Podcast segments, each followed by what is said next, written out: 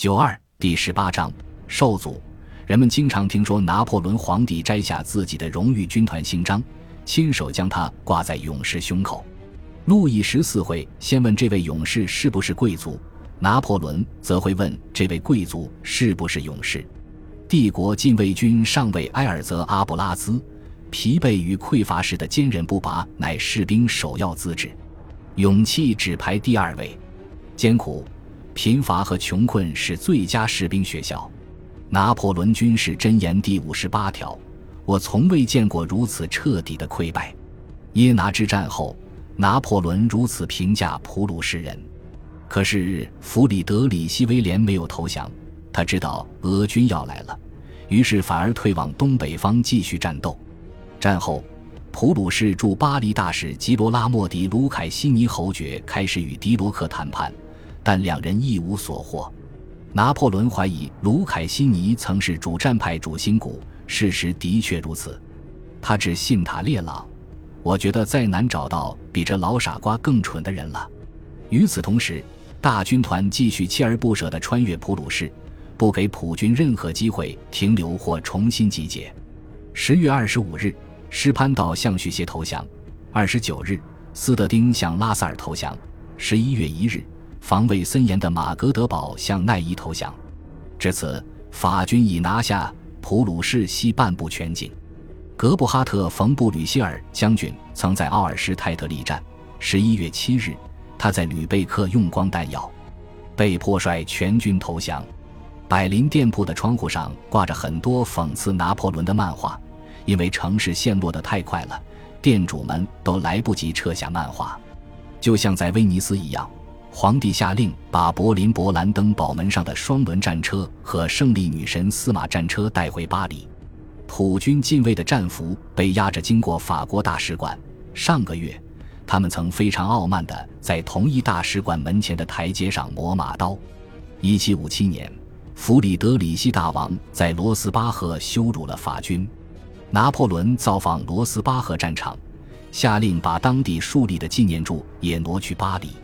十月二十三日，他从维滕贝格致信约瑟芬，重复道：“我好极了，疲惫适合我。”他写给约瑟芬的海量信件都以“我很好”结尾，这种做法后来成了危险的习惯。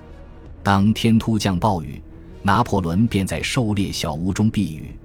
一名年轻的寡妇对皇帝说：“他的亡夫曾是第二轻步兵伴侣少校，他在阿布吉尔之战中身亡，留下他和儿子两人。”寡妇给拿破仑看了妻子的婚生证明，于是他授予他一千二百法郎抚恤年金。他死后，这笔钱将付归他的儿子。次日，他在波茨坦参观弗里德里希大王的无忧宫，玩赏原主的宝剑。腰带、肩带和所有装饰物，并把他们送往荣军院，从而继续报复罗斯巴赫的灾难。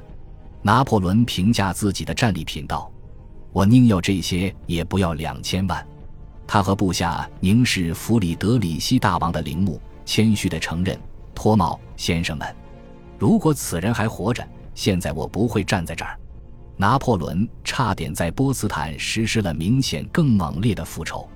柏林派来的普鲁士代表团成员弗朗茨·路德维希·冯·哈茨菲尔德亲王用密码信向霍恩洛厄报告波茨坦的法军兵力与状态。事情败露后，贝尔蒂埃、迪罗克、克兰古和拉普设法平息了拿破仑的怒火。即便如此，皇帝依然想让军事法庭以间谍罪传唤哈茨菲尔德，还想枪决他。昂吉安公爵事件必然给克兰古留下了深重阴影。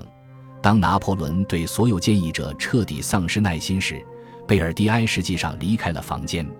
皇帝察觉自己反应过激，遂安排一幕感人场面，让怀孕的哈茨菲尔德夫人在她脚边哭求放丈夫一条生路。然后她大度地销毁证据，把截获的密码信投入火中。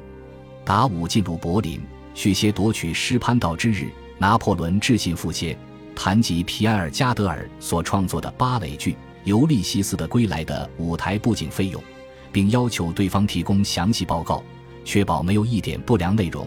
你懂这是什么意思？然而，拿破仑有些虚伪，虽说害怕某种暗讽，他却非常乐意用完全相同的含沙射影之词对付路易斯王后。在一期公报中，他写道：“在波茨坦某间王后寓所中找到了那个亲王赠他的鹅黄画像。”拿破仑坚持指责弗里德里希威廉屈从妻子。笔记、报告和国家文献都散发麝香味。十月二十七日，他在夏洛滕堡宫发布这次战局的第十九期公报。同皇后梳妆台上的围巾等物混在一起，为防有人忽视要点，公报声称这些历史文件证明允许女人干政的王公们多么不幸。如果这还需要证明的话，就连忠诚的博塞也认为，拿破仑写路易斯王后时愤怒又无礼。约瑟芬抱怨公报给王后的待遇，于是他承认：的确，这世上我最讨厌摆布他人的女人。我习惯了贤淑、温柔、富有同情心的女人，但这也许是因为她们令我想起你。士兵们，十月二十六日，拿破仑在波茨坦发表讲话称，俄军夸口说要来我们这儿，我们会向他们进军，帮他们省下一半路程。俄军将在普鲁士心脏地带又一次遭遇奥斯特利茨，军队可不爱听这话。普鲁士首都既已陷落，他们就想回家。二十七日，拿破仑进入柏林，他走在浩大队伍的最前头，后面跟着两万名身着军礼服的掷弹兵和胸甲骑兵。皇帝骄傲地前进，他衣着简朴，头戴小帽子，上缀只织一个苏德帽徽。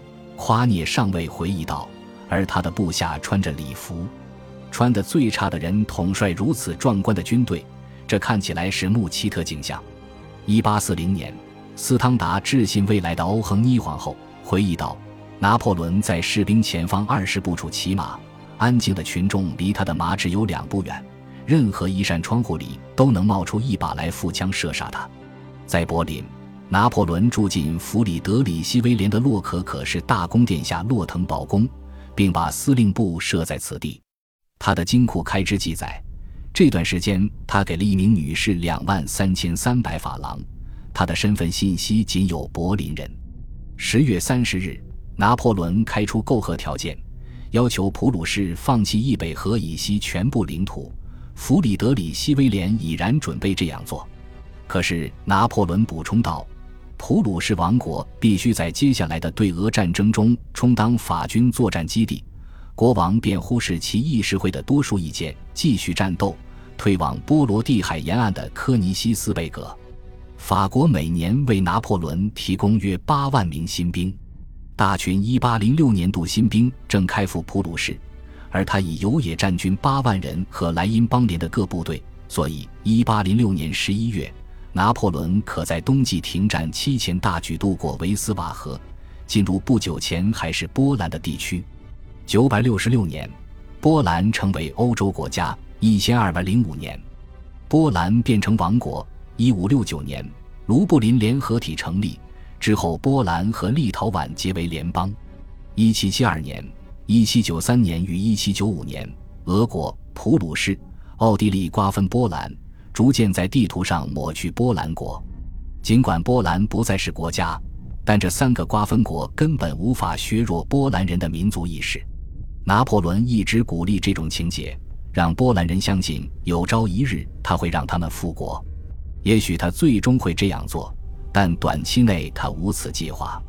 一七九七年，法国革命军创建波兰兵团，此后二点五万至三万名波兰人在两次意大利战局、德意志战局和圣多明各战局中服役。拿破仑明显同情波兰人的事业，这又激励了很多波兰人来拥护他。他们还组成了一些拿破仑麾下最强的部队，如大军团第一批枪骑兵部队。波兰枪骑兵相当出色，以至于1812年时，皇帝已经把九个龙骑兵团改成枪骑兵团。为筹备未来战局，拿破仑在法国和德意志全境征集马匹，还把意大利军团的马拨给大军团。他在普鲁士征收制服、食物、马鞍、鞋子等物。但波兰路况不佳，因此法军经常缺乏物资。他一直关心士兵穿什么鞋子。光是十一月和十二月，他就写了二十三封谈论靴子和鞋子的信，其中一封写给波茨坦骑兵兵站站长弗朗索瓦波尔西耶将军。他在此信中下令用法军的鞋子换普军骑兵的靴子，解释道：“他们再也用不上靴子了，需求必须。”十一月二日，拿破仑命令达武率博蒙的龙骑兵前进至东边的波森，派奥热罗尾随其后。一到波森，他们就设立基地，建造面包房。拉纳军、苏尔特军、贝西埃军、奈伊军和贝纳多特军随后跟来。